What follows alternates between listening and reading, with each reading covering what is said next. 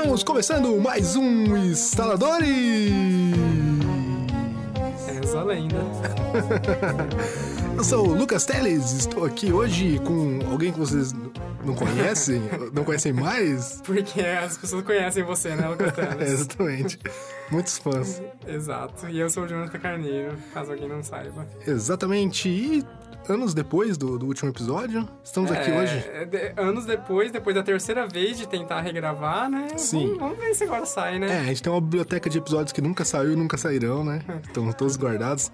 Mas hoje a gente tá aqui de volta na, na máquina do tempo pra falar pra vocês sobre jogos, jogos eletrônicos. Jogos, filmes, a mesma coisa que a gente sempre fez nessa ah, vida, é. né? A gente Fala- vai falar sobre, filme também. Falar sobre algumas coisas bacanas que nós vimos e jogamos durante esse pequeno, curto e gigantesco hiato. Exatamente. Hoje sem pauta. pra variar. Começar do, do mesmo jeito sempre, né?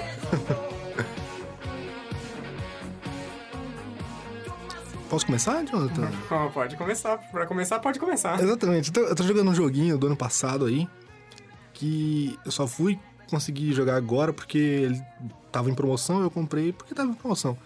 Tô jogando Mortal Kombat X, Mortal Kombat X, Mortal Kombat 10. Também enfim. conhecido como Peach Edition. Exatamente. Meu pai ganhou Peach do Edition. Shinnok. Inclusive vem até com o adesivinho da Peach na, na capa. É o melhor feature do jogo, né? Totalmente dublado em português, com a participação da Peach. Vacas não se dublagem. ordenham sozinhas. Vou equalizar sua Meu pai cara. mata o Shinnok. Exatamente. É, é grandes quotes, né? Grandes citações do, do pensamento Não, revolucionário então, humano do século XXI, né? Eu trouxe esse jogo hoje aqui pra gente falar, não sobre o jogo, mas sobre o pensamento filosófico o qual me suscita jogar esse jogo É, ué. e ver as frases da, da Peach, Porque né? toda vez que você faz um fatality, um brutality, você vê a desmembração de um corpo, você vê, é, ao mesmo tempo, né, vem à à mente Isso, aquelas isso. frases da Peach. Eu acho que eu vou equalizar sua cara. Isso te faz refletir sobre a vida, sobre o futuro, sobre...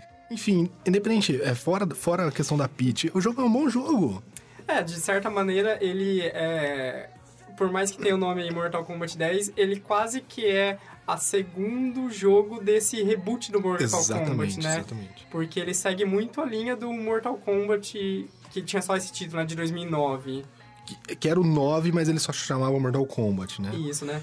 E é, eu acho legal porque, mesmo ele seguindo o 9, ele ainda assim tem muita coisa nova. Uhum. É difícil você ver um jogo de luta que consegue inovar bastante, assim, né, no caso.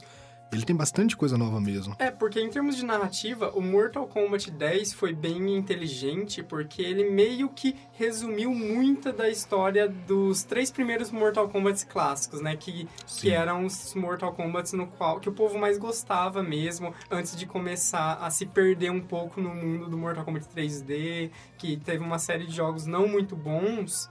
E o, o de 2009 rebutou, contou novamente Sim, essa sim. história e daí abriu o caminho pro Mortal Kombat 10 é, continuar a contar essa história e, Exatamente. consequentemente, recontar fatos dos outros Mortal Kombats, trazendo alguns personagens clássicos de outros Mortal Kombats, mas também apresentando uma série de personagens novos, né? Que, basicamente, por mais que você tenha ali os figurões de, tipo, Scorpion, o Sub-Zero, é, esses, o Raiden e tal, esses mais clássicos, os protagonistas desse novo jogo acabam sendo sempre os, os filhos ou os Sim, parentes. Seria É a meio nova- clichê, é meio galhofa isso, né? Sempre aos filhos e tal. É que é a nova geração desses lutadores que Sim. já estavam consagrados no- nos torneios, né?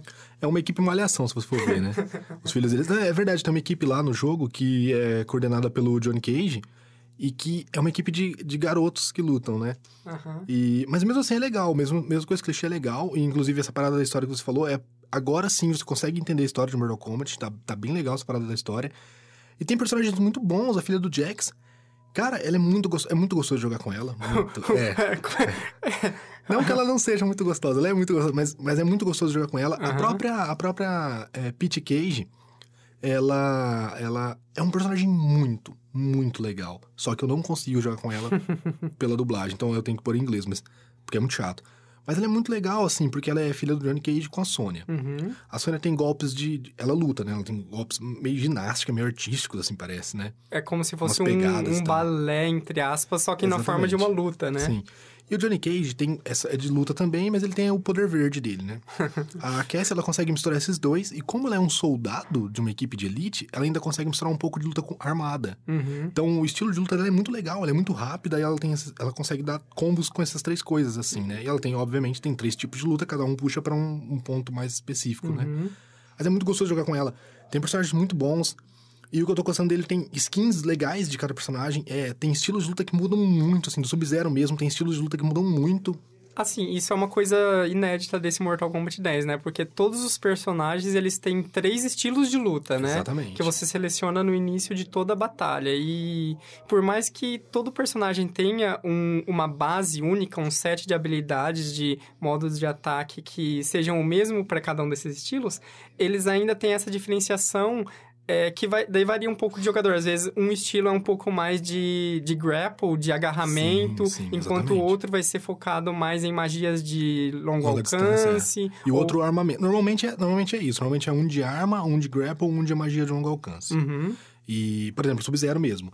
Ele tem um que é mais pegada, é mais porrada mesmo, e- Uhum. e, magia de, de escudo, coisas do tipo, de gelo e tal. Tem um que é o mais padrão mesmo, que a gente jogava antigamente, que é de soltar magia de longe. Todos têm, todos têm um gelinho de longe, mas, mas é mais focado nisso. E tem outro que ele cria espadas, que ele cria martelo. Uhum. Então ele, tem- ele tem essa parada assim. Isso é muito legal no jogo.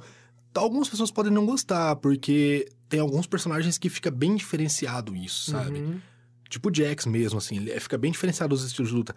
Mas mesmo assim é muito, ficou muito bom, ficou muito legal mesmo isso no jogo. É, tem outra coisa que eu, um outro ponto negativo pra você que vai jogar, ainda que ainda não tem. Eu comprei o X porque tava numa promoção. Pra mim valeu a pena comprar o X, tava muito barato. Mas se você for comprar e não for pegar uma promoção muito boa, pega o XL, porque meu Deus, como eles estão sendo, sendo Mercenários, né? mercenários nesse jogo. Eu, eu acho que a culpa não é da desenvolvedora, né? A culpa é do, do- da, da publisher, eu acredito que seja. Mas é muito, muito pacote de personagem, de skin, de tudo que tem. É muito mercenário esse jogo. É, na, na época do lançamento mesmo, eu lembro dele ter sido muito criticado, per- ainda mais, não só isso pelo fato de, sim, você tem lá os personagens extras para ser comprado, mas você tem um- alguns elementos de microtransações dentro do jogo, né? No caso, você pode, por exemplo, comprar... Aí eu não lembro se funciona, se todos são com uma moedinha interna do jogo, ou se você compra pontos separados, mas eu sei que dá para você comprar fatalities de um botão, Então, que são itens que você gasta para executar o Fatality de maneira muito simples. E você também pode comprar é, pontos para você ir liberando a tumba do jogo, né? sim, sim. Que é o lugar Então, onde você vai para liberar skins, essas coisas. O que eu vi até agora é que você pode comprar é, nas tumbas, nas criptas. Uhum, Você pode achar essas paradas de Fatality com botão. certo. Você pode achar os ícones de pular luta.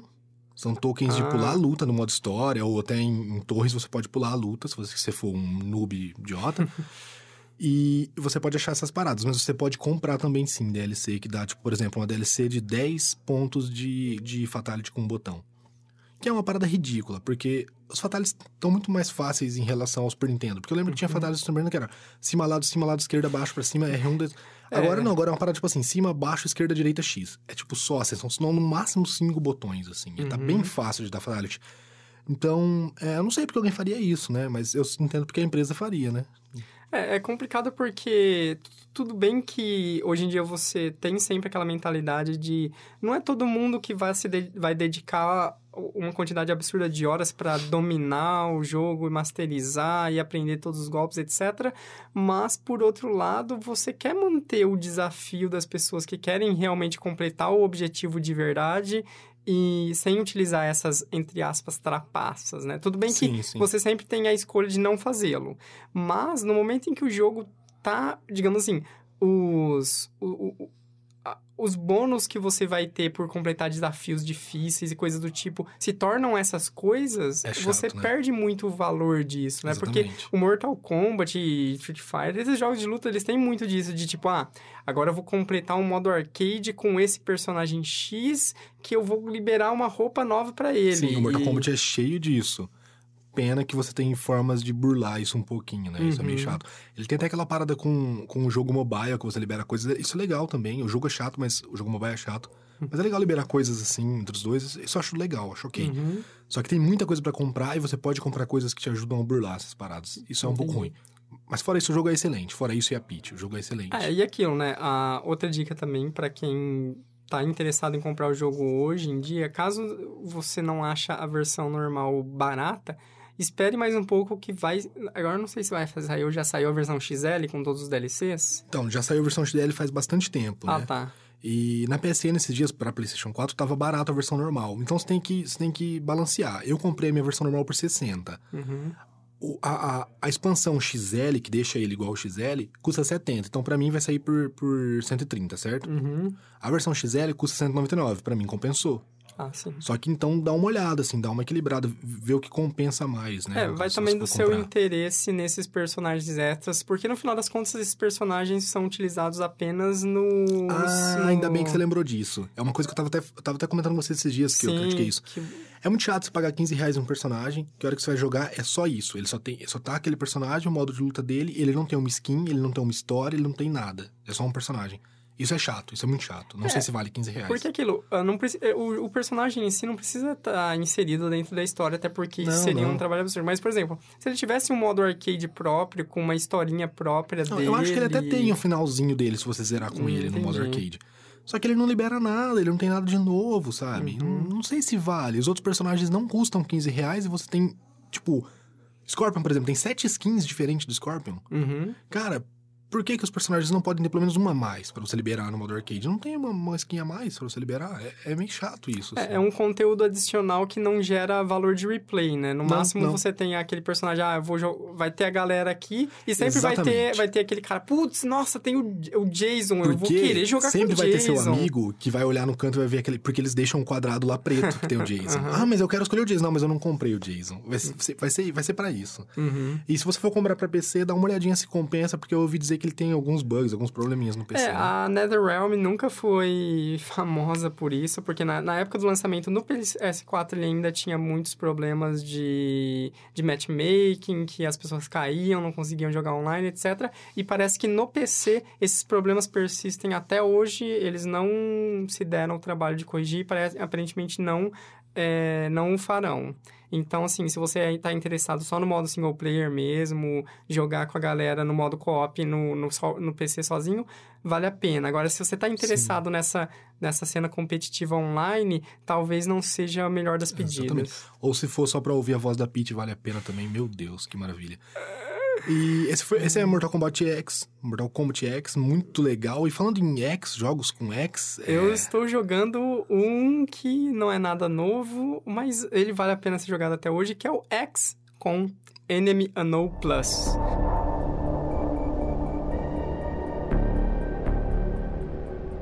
No caso, essa versão que eu estou jogando é a versão de PS Vita, que no final das contas Que é novo. É novo, é. A versão de PS Vita, sim, Sim. saiu faz alguns meses. Que é a melhor de todas, inclusive.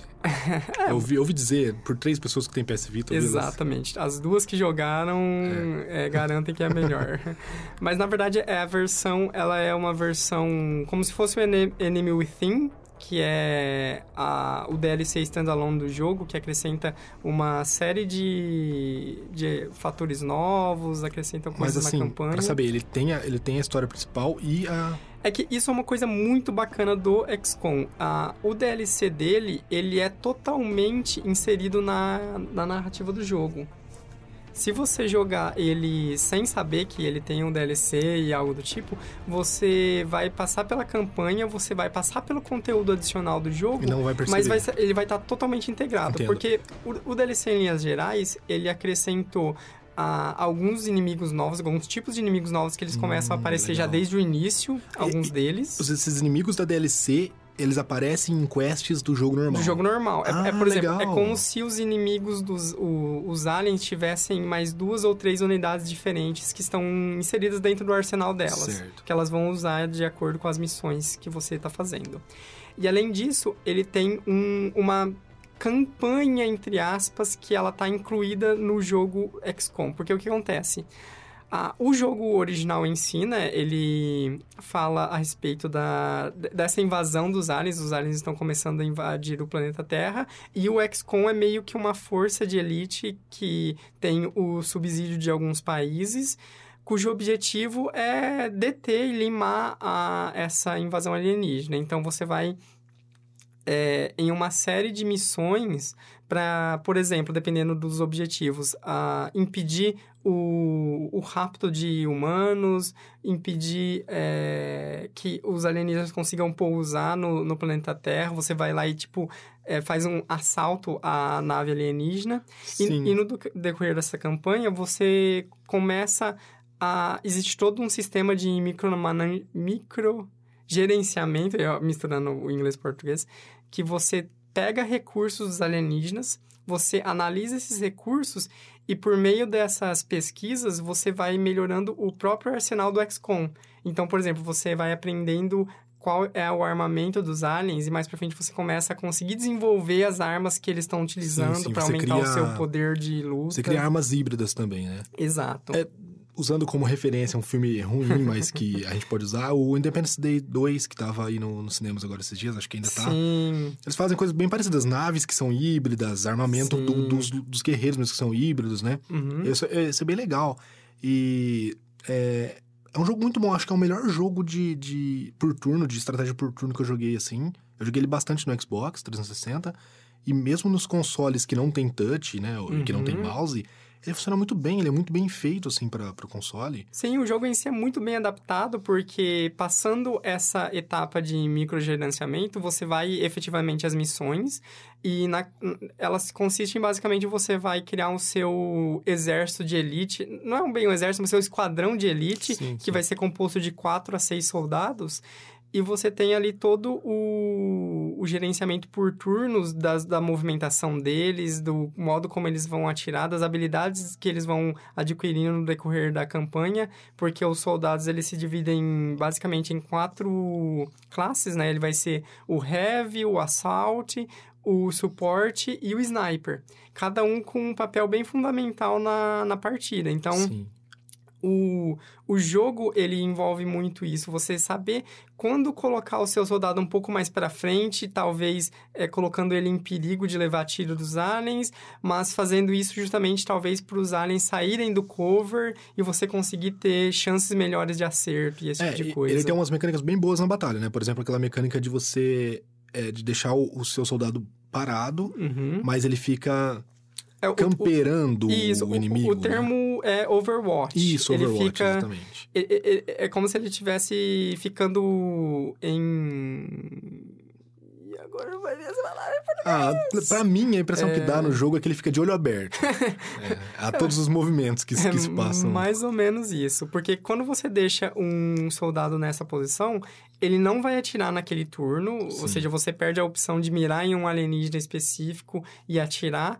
mas todo alienígena que se movimentar no campo de visão desse, desse soldado vai ativar o Overwatch e aí sim ele vai mirar no alienígena e vai atirar. Então, muitas vezes, a, a, um jogo muito intrínseco que você vai aprendendo conforme joga, se vale a pena você arriscar um tiro que vai ter uma porcentagem baixa de acerto porque o alien tá longe ou que ele tá em cover, ou esperar o alienígena sair do cover para daí você tentar dar esse tiro e acertar ele em movimento, Sim. sabe? É, é muito bom, a mecânica é muito boa, tem muita coisa e com tudo isso, assim, ainda tem algumas coisas muito legais, que é, por exemplo, a peruca do personagem sair quando ele morre. ou é, o inimigo tá na sua frente, encostado na sua arma, e ele, ah, errou o tiro.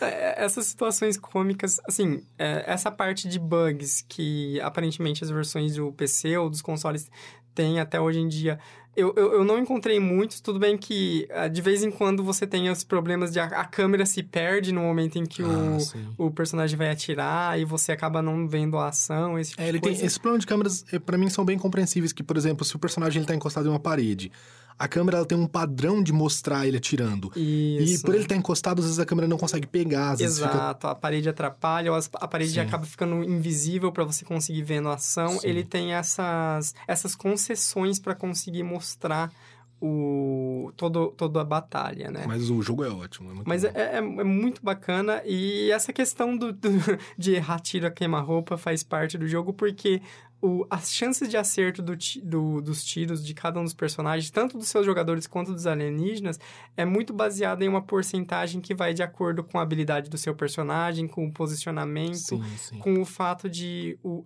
o seu personagem ou inimigo ele está em cobertura ou não ou se ele está sendo flanqueado, você acaba tendo um bônus. Existe também a mudança de, de altitude, por exemplo. Se você colocar um sniper em um, um ambiente elevado, ele vai, Vai ganhar ele vai ganhar um bônus de por acerto, causa né? disso. Então, todos esses fatores acabam gerando essas estratégias que vão sendo desenvolvidas no decorrer do jogo e, consequentemente, essas, essas cenas cômicas de um cara errar um tiro com 99% de chance de acerto, sabe? É muito bom. É, esse jogo tem pra Xbox 360, PlayStation 3, PC, PC. PS Vita, E só. só. E agora É. saiu o 2 pra PC e vai sair pra PlayStation E- 4 e Xbox One, né? Isso, o 2 tá pra sair pros consoles da geração atual, Exatamente. daqui a alguns meses. É um jogo muito bom, com muitas coisas estranhas. Muitos alienígenas e coisas estranhas. Ca- Muito parecido com a série que eu tô assistindo. Uma série Uma com série. coisas estranhas? Coisas estranhas. Que série seria A essa? série se chama Coisas Estranhas. Strange Things.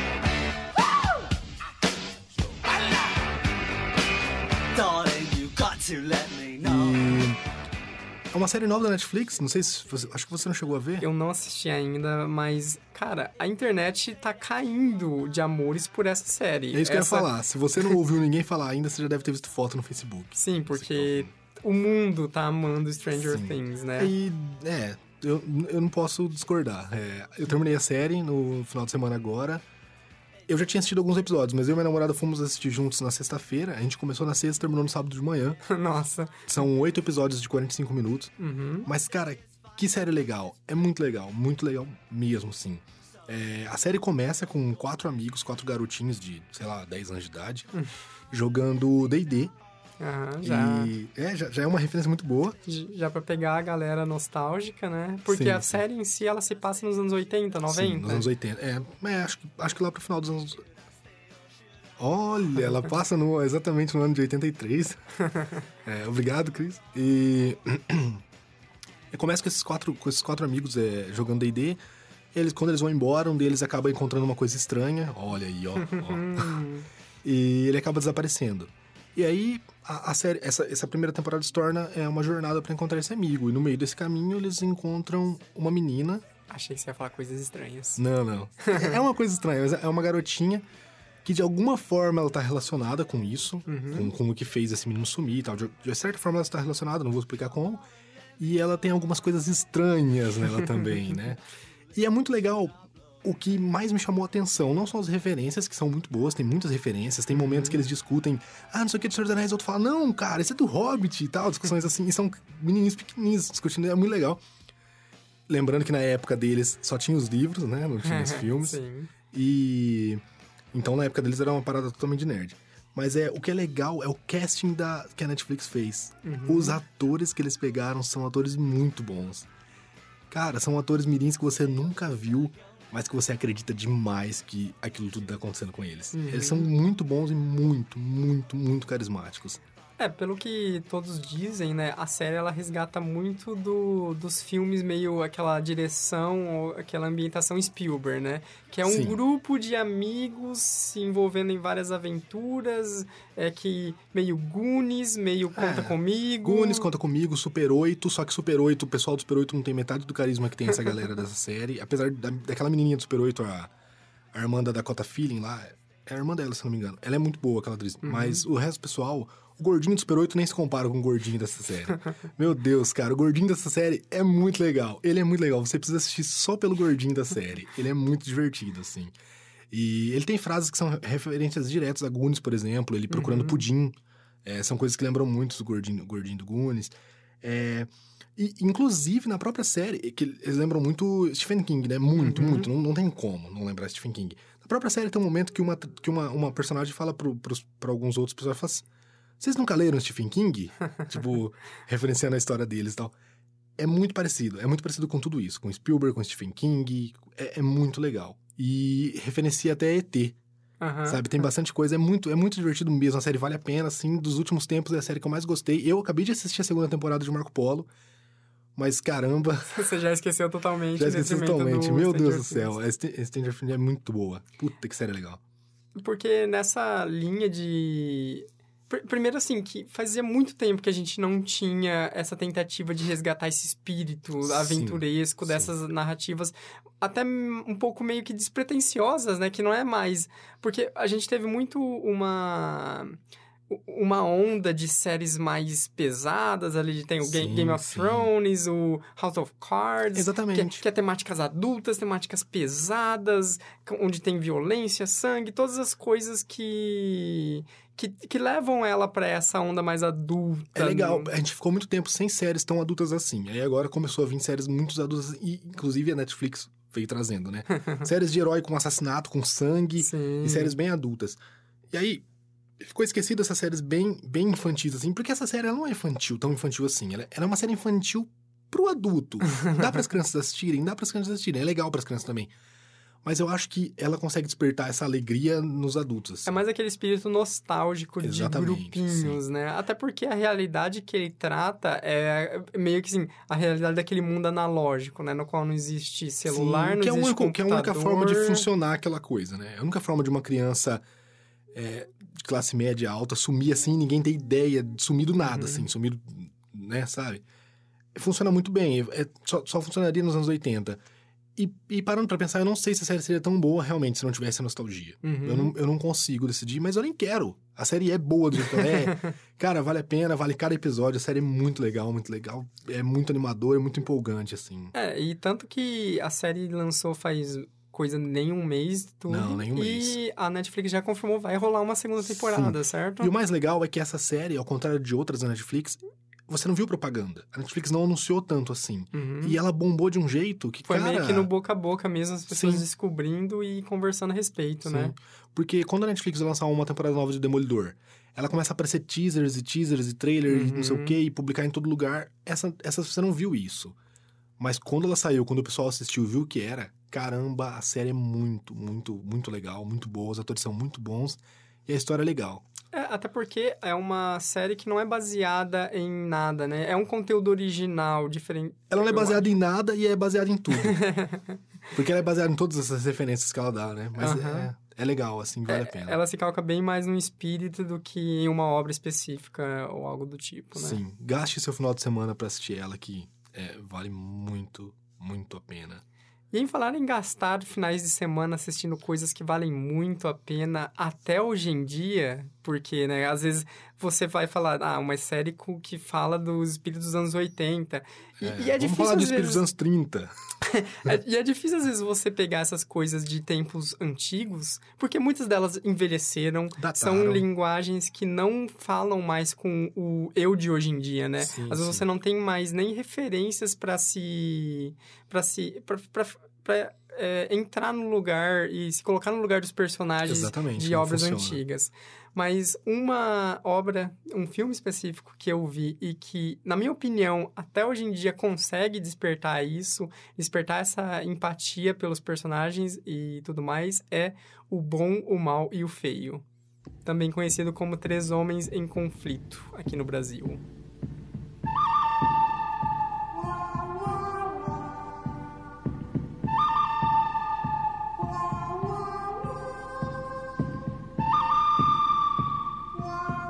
Avô gostava muito desse filme. E cara, seu vô ele tava muito certo, porque é um filme que dá pra você gostar até hoje em dia.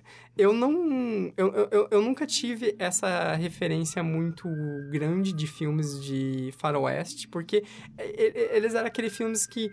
Na época em que a gente tinha idade pra ficar em casa assistindo filmes, esse tipo de coisa, eles já eram os filmes velhos Sim, que passavam em sessões muito tarde, que era só pro pessoal nostálgico e esse Não, tipo e, de coisa. Além do né? que, pra quem tá ouvindo pode não concordar comigo, eu, não- eu não- também não assisti muitos filmes de faroeste, mas até onde eu sei, são poucos que são realmente bons assim, né? Tem muitos que são galhofas, que são mal feitos e tal, né? Então, É, até porque ah, na época em si em que eles estouraram mesmo, os filmes de, de faroeste, de certa maneira, e, e, ah, e essa comparação vai doer muita gente, ele é o que hoje a gente tem nos filmes de herói. Que é o filme pipocão pra todo mundo, Sim, sim. e em certos aspectos é aquele filme pra você só se divertir, desligar e um pouco ele- o cérebro, não pensar muito. E ele é o mesmo também que os filmes de Brucutu dos anos 90. Exato. É, faroeste, Brucutu, herói. É isso. É, essa é a evolução das coisas. É, mais ou menos, foi mais ou menos pra essa linha mesmo. E eu assisti o filme com um amigo justamente nessa, nessa curiosidade de tipo, pô, é um filme tão clássico, será que ele se sustenta até hoje em dia? Será que ele é interessante? E a gente já foi com o pé atrás, porque ele é um filme de três horas. Então você imagina, um filme velho de 68, que tem três horas de duração. Esse negócio vai ser arrastado, vai ser cansativo, vai ser maçante, mas não. Assim, tudo bem, você pode sim achar. é, é, A linguagem cinematográfica evoluiu muito daquele tempo pra cá. Então, você não tem uma predominância no filme todo dessas cenas rápidas, velozes, é, extremamente é, focadas na ação que a gente tem hoje em dia. Não. O filme ele se pauta muito mais na construção da narrativa, na construção dos personagens, desse. desse é- é meio que assim, no final das contas, você vê que o filme ele fala desses três personagens, né? O bom, que é o Clint Eastwood, Sim. que é um pistoleiro sem nome, meio justiceiro. O mal, que é o Angel's Eyes, o, o, olhos, o, o olho de anjo, que ele é meio que um cara sem muitos escrúpulos, que ele tá atrás e se dá bem em cima de todo mundo, meio que um bandido do faroeste. E o feio, que ele é o... É o Que é você, não? Que, que sou eu, exatamente. Eu tava lá fazendo e participando do filme. Que ele é o. Ele é um meio termo, ele é aquele bandido muito carismático, mas que ele tá tentando se aproveitar das coisas que estão Sim, sim. acontecendo. Ele tem aquela. Aquele sentido de justiça bem deturpado, no qual ele quer se dar bem em cima dos outros. E a narrativa, ela gira em torno de um. um um ouro que supostamente foi enterrado. E o grande plot do filme é que desde o início o, o mal ele acaba descobrindo sobre esse ouro e ele começa a ir atrás da pessoa que tem esse conhecimento. E em determinado momento, devido aos acontecimentos do filme, o bom, o Clint Eastwood e o. Tico, o, esse que é o feio, né? Eles acabam cada um deles é, descobrindo a respeito de uma parte desse enigma. Ah, Então, legal. é, vira esse jogo de, de um tentando pegar a parte do enigma do outro, tentar quebra, é, construir e finalizar esse quebra-cabeça para conseguir colocar as mãos nesse, nessa quantia em dinheiro e tudo mais. Então, o, o filme todo, no final das contas, ele vai contando três histórias mais ou menos paralelas que vão se, se é, interconectando no decorrer do Certo, filme. certo. Em diversos momentos eles se encontram, se separam, e um passa a perna no outro, e depois o outro se vinga e tudo mais. É uma série de acontecimentos até chegar no embate final, no qual os três estão quase conseguindo o tão esperado ouro. E eles têm que lutar num duelo de pistoleiros, aquele. ah, aquele duelo mexicano, no qual são os três, um olhando pro outro. E o filme, ele faz muito bem isso, ele cria muito bem esse cenário, você consegue se simpatizar muito com tanto com Clint Eastwood em, em determinados momentos, o modo como ele é aquele pistoleiro quase emblemático, é quase como ele fosse o cara misterioso e com um pezinho no sobrenatural de tão é, bom, boa pontaria e o modo como eles resol resol resolve os problemas em determinados momentos, sabe? E ele tem um, esse final, essa construção muito satisfatória do modo como tudo, tudo, tudo no filme, tudo que vai acontecendo tá criando aquele momento, aquele momento final, né? Até porque o filme todo ele faz isso não só com uma direção muito boa, assim, e muito é, é assim, muito vanguardista em determinados momentos, porque você imagina como que vai ser esse filme na, naquela época, né? Câmeras paradas, sem muito movimento, esse tipo de coisa, e o diretor ele brinca muito com isso, com o foco da câmera. Em determinados momentos você tem aquele contraste de uma paisagem gigantesca, um foco muito aberto, as coisas muito a distâncias. E depois, no, no próximo corte, você tem os olhos do personagem, ele olhando, ele... Sim, totalmente fechado e To- tal. Isso, ele brinca muito com isso, é muito Legal, legal. bacana. Interessante, acho que é um filme desses que você tem que garimpar muito pra encontrar, assim, né? Exato, assim, é, é- é um filme que você tem que se dar o trabalho de ir atrás dele, né? É- não é aquele filme que... Tudo bem que esse específico, ele tá nas listas de grandes filmes que são Sim. antológicos para a história do cinema, né? Se você procurar e você quiser, entre aspas, estudar sobre como que foi essa evolução. Esse filme vai aparecer com certeza, mas ele va- vale a pena você se dar esse esforço de retomar esse filme do passado, porque ele é uma aventura muito divertida, muito satisfatória. Sem falar que a gente tem que dar uma, um destaque muito grande para a trilha do Morricone. Ah, sim, sim, sim. Que ela Que praticamente. é tão famosa quanto o próprio filme, né? É, é- é- é aquela, é aquela trilha que ela basicamente ditou como são as trilhas sonoras de filmes do Bang Bang italiana, né? Esses filmes Sim, sim. é, do... O Bang Bang...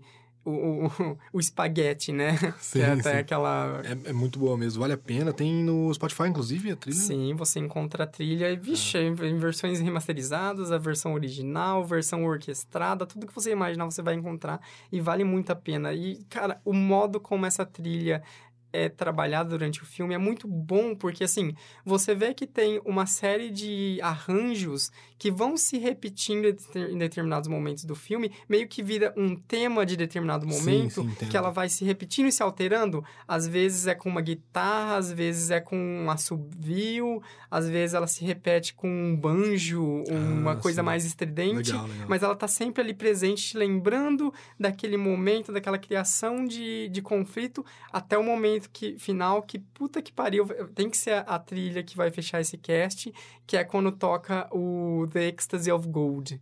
Aquela trilha antológica que é num momento muito específico, que é uma cena muito linda. É uma cena assim que ela cria. É uma cena que não, não, deveria ter uma carga sentimental tão foda quanto tem, sabe? Porque é, é um negócio assim tão desconexo do que você imaginaria e do que você esperaria numa num filme de tirinho, de bang bang, de cowboy, sabe? Que você, E é- não, você não espera que aconteça. Você não, Sim, é não acha que vai ser tão grandioso. É, legal. eu acho que vale a pena as pessoas assistirem, vocês assistirem e pra esperar essa cena aí, ver se, se realmente vale tudo isso. É, é, é complicado eu falar assim, né? Eu, às vezes crio muita expectativa pra cima É, das exatamente. pessoas, mas assim, pra mim foi muito fantástico. Foi uma cena assim de tirar o fôlego de, de bastante com uma carga emocional muito grande, com a, aquele aquele casamento perfeito de, de trilha, de cena e do que tá acontecendo, aquela panorâmica, o que ele, o filme tá mostrando. Foi muito bacana, Exatamente. muito boa. Então, assim a gente encerra com, com a música final aí, do, Exato. Do... E é isso aí. Será que o pessoal espera a gente na próxima semana? Não sei, não sei. Não sei. A gente voltou, mas será que a gente vai estar aí? Daí, da- ano que vem a gente volta! Só tenho certeza de uma coisa: No Man's Sky dia 12. E nada mais. Será que vai ser feio do ano? Até a próxima semana. episódio.